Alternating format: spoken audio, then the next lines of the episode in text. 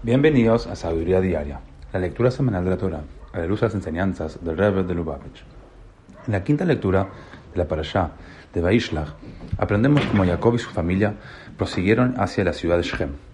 La hija de Jacob, Dina, salió para conocer a las mujeres locales, pero fue secuestrada y violada por el hijo del rey de Shem, quien entonces ofreció pagar cualquier dote que pidiera Jacob para casarse con ella.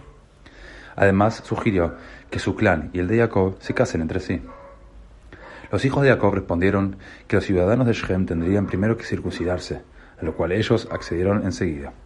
Cuando se estaban recuperando de la circuncisión, Simón y Levi, hijos de Jacob, asaltaron la ciudad, matando a todos los hombres y rescatando a Dina.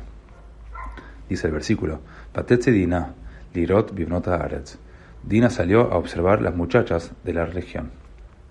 En el Sijot, tomo 35, y en Sefra Sijot, 5751, el Rebbe nos enseña que la intención de Dina era convencer a las mujeres de Shem para que adopten los caminos rectos de la familia de Jacob. Aunque parece que no fue exitosa, sus esfuerzos no fueron totalmente en vano.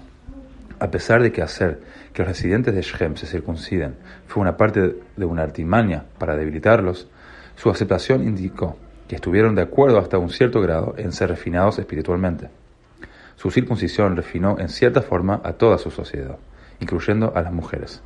Y de hecho, las mujeres y los niños fueron tomados cautivos, y muchos de ellos se volvieron sirvientes de la casa de Jacob, y absorbieron de esa forma los valores y la moral de Jacob.